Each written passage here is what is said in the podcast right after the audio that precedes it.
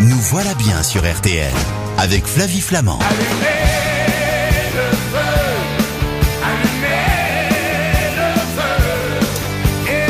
Camille Gruyer, bonjour. Bonjour. Est-ce qu'on vous accueille souvent avec un Johnny Hallyday? Non, mais j'aime bien. Ah bah écoutez, ça donne la pêche en ce samedi matin. Merci à vous d'être avec nous, Camille. Vous êtes euh, donc journaliste nouvelle technologie chez UFC Que Choisir, hein, dont le numéro de mars est également en kiosque. Euh, alors, bah tiens, je me suis tellement posé la question, je suis tellement contente de vous avoir en ligne ce matin. Je ne suis pas foutue de faire la différence entre une plaque à induction et une plaque vitrocéramique. Qu'est-ce que vous avez chez vous, Flavie? Alors, je crois que j'ai de l'induction après avoir eu du vitrocéramique. Et je crois que l'induction se rapproche plus de l'utilisation du gaz. Moi, je cuisine beaucoup et j'ai le sentiment de m'y retrouver davantage avec l'induction qu'avec le vitrocéramique. Eh bien, euh, est-ce que vous avez dû changer vos casseroles quand vous avez installé votre plaque? Euh, oui, je crois. Oui. Ah ben voilà. Donc, je vous confirme, vous avez une plaque à induction. Ah, c'est ça. Et on est bien d'accord que ça se, ça s'apparente un petit peu à la vitesse du gaz. Alors, effectivement, c'est ce qui se rapproche le plus en ça. termes de, de rapidité de cuisson et de, et de rapidité de changement de température euh, du gaz. Ok, d'accord. Alors donc, l'avantage de l'induction, en dehors de ça, c'est quoi? Alors, euh, le, le principal avantage, c'est quand même ça. Euh, Ouais. C'est que, c'est qu'effectivement, les cuisiniers, euh, cuisiniers, cuisinières émérites vont retrouver un petit peu les sensations qu'ils ont sur le gaz. Mm. Euh, avec une plaque à vitrocéramique, euh, pas sûr qu'ils s'y retrouvent parce que la différence majeure et donc ce qui fait l'avantage des plaques à induction, c'est qu'il n'y a pas du tout de comment d'inertie sur la plaque. Un peu comme une plaque électrique hein, à l'époque, les plaques des années 80. Euh, vous avez mis votre plaque, ça mettait une plombe à chauffer, et puis une fois que vous l'éteigniez, ah bah, ça mettait très longtemps à redescendre en température. Et ça restait dangereux. Mm. Et alors effectivement, ça restait, ça restait dangereux.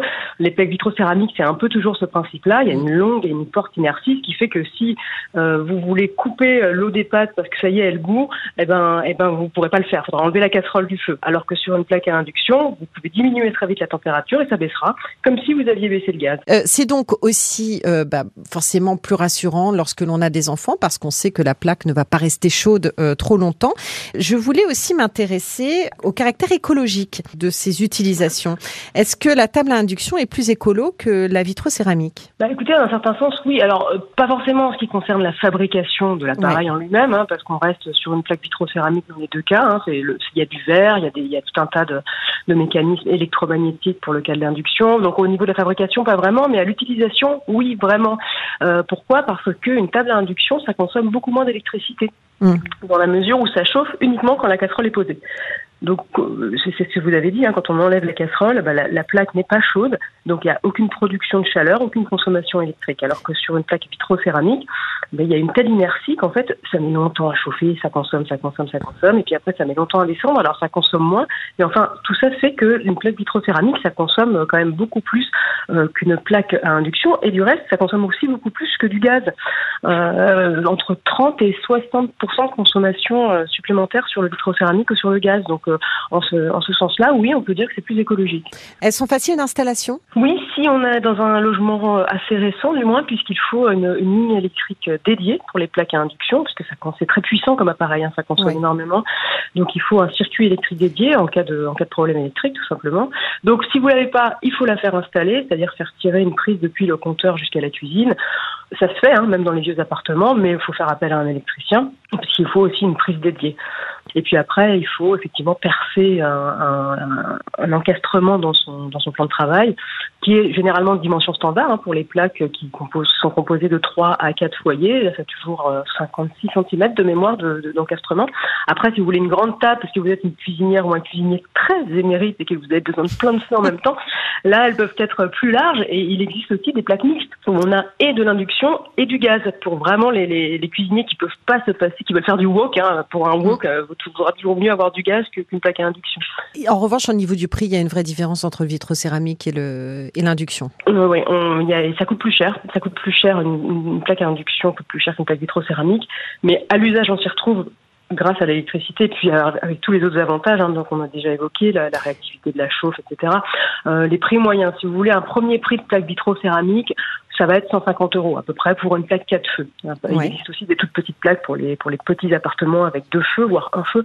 Là pour une plaque familiale euh, classique de 4 3 ou 4 feux, on va être à minimum 150 euros pour une vitrocéramique.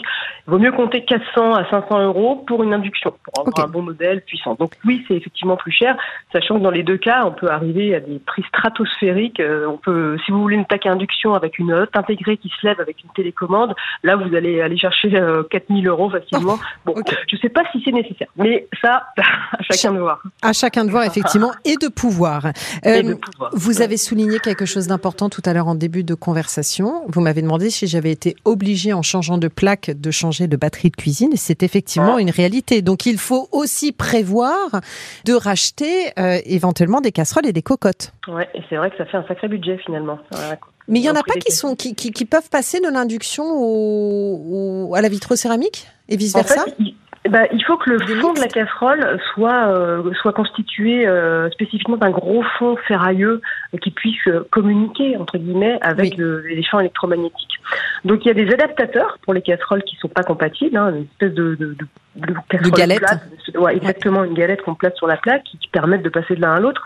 Mais à terme, c'est quand même plus pratique de changer sa batterie de, de cuisine. C'est vrai que s'il faut tout changer d'un coup, ça fait un sacré budget aussi. Elles sont fragiles, les plaques induction? Euh, On n'est jamais à l'abri d'un manque de chance. Ça, ça, peut arriver de faire tomber selon un mauvais angle, un, un, outil un peu lourd sur le coin pile. Vous savez, sur le coin, la tranche, la part. Mmh, très bien. Euh, là, on peut faire sauter un bout de la plaque. C'est impossible. Je pourrais pas vous dire que ça n'arrivera jamais. Ça fait un peu comme un, un, écran de téléphone. Hein.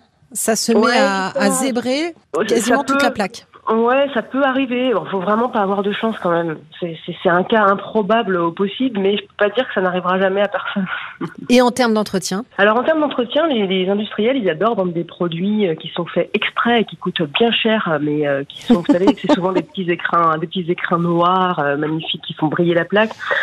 Euh, comme argument pour vendre des produits comme ça, ils disent que ça dépose une pellicule anti-rayure sur la plaque. On adorerait les croire. On n'a pas fait de test hein, sur ces produits, donc euh, là, moi, je suis plutôt sceptique parce que c'est une déformation professionnelle.